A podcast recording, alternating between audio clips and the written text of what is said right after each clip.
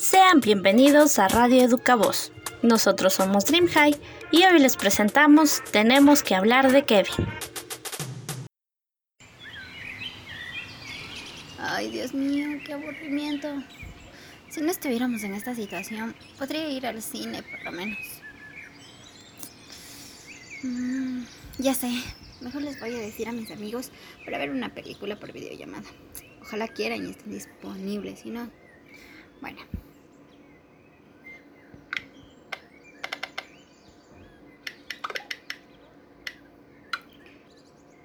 Ahora esperamos a que respondan.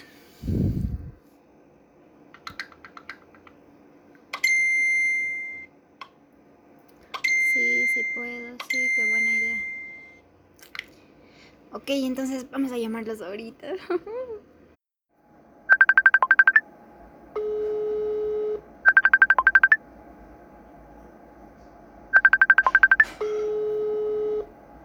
Hola chicas, ¿cómo han estado? Oigan, oigan, ¿y qué película vamos a ver?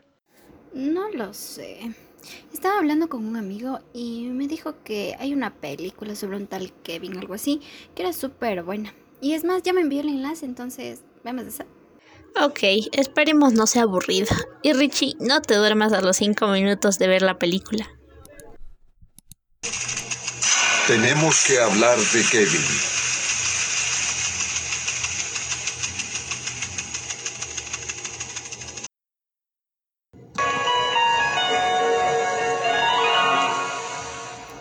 Despiertos. Ya termino.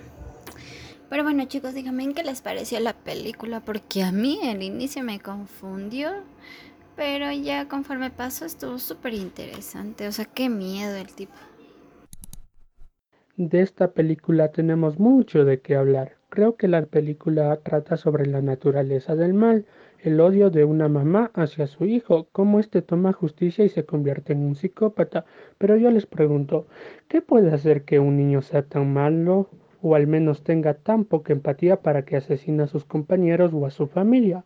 Oigan, ¿ustedes creen que la maldad es originaria de Kevin o sobre todo es Kevin el resultado de la falta de amor de su mamá?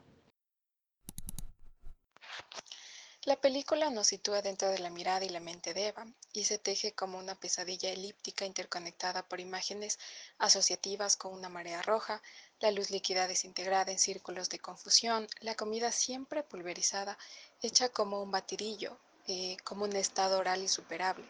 Pero la pregunta es, ¿quién es Kevin?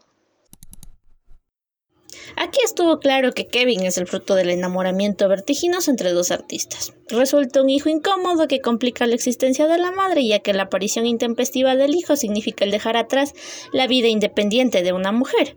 Es por ello que no existe el lazo afectivo de la madre hacia el hijo. Más bien se da un rechazo de parte de la madre y Kevin también demuestra este rechazo casi instintivo a su madre.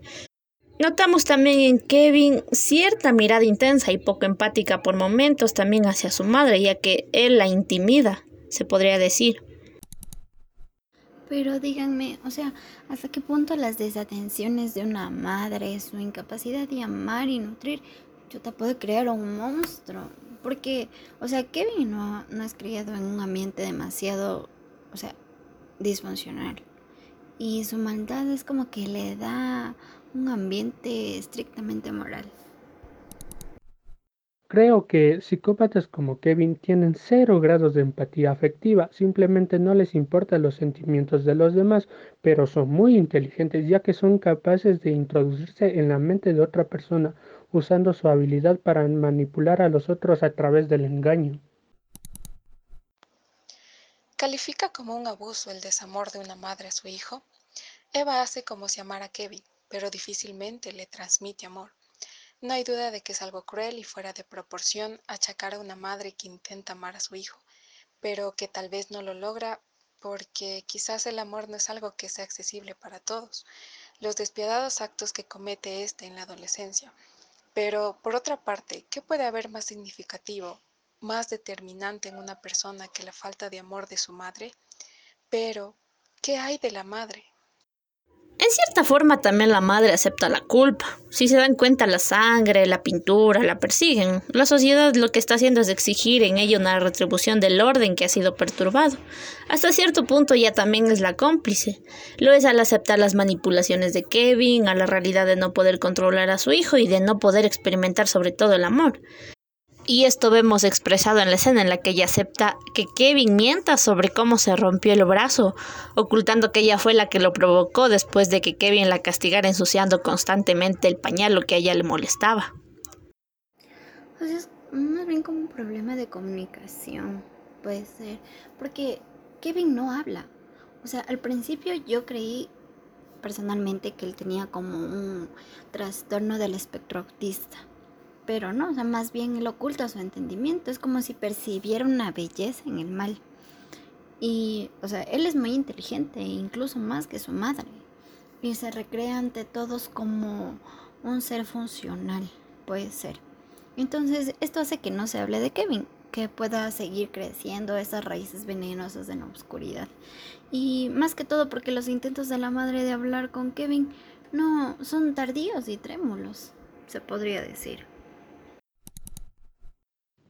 Sí, claro. Entonces Kevin aprende a no demostrar jamás sus verdaderos sentimientos y solo los usa como un método de obtener algo y de esta forma manipula también a su padre para que tome su lado y así impone su voluntad y también castiga a su mamá. Sí, pero esto no significa que no quiera comunicar sus sentimientos. Existe una necesidad imperiosa de comunicar lo que sentimos y si no lo podemos hacer por los medios convencionales, la psique encuentra alguna forma de, expresarse a sí misma.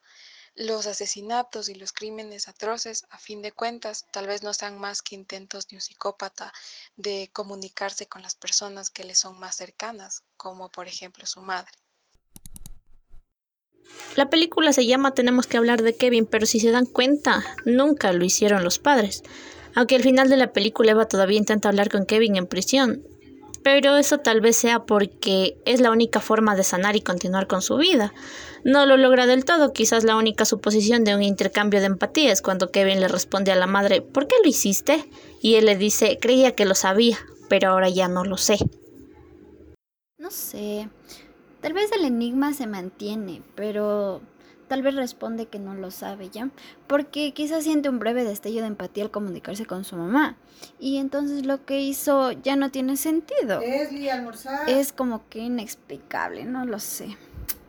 Pero bueno, chicos, ya me tengo que ir, mi mamá me llamó a comer. Así que adiós. Bueno chicos, chao, cuídense. Chao chicas, cuídense.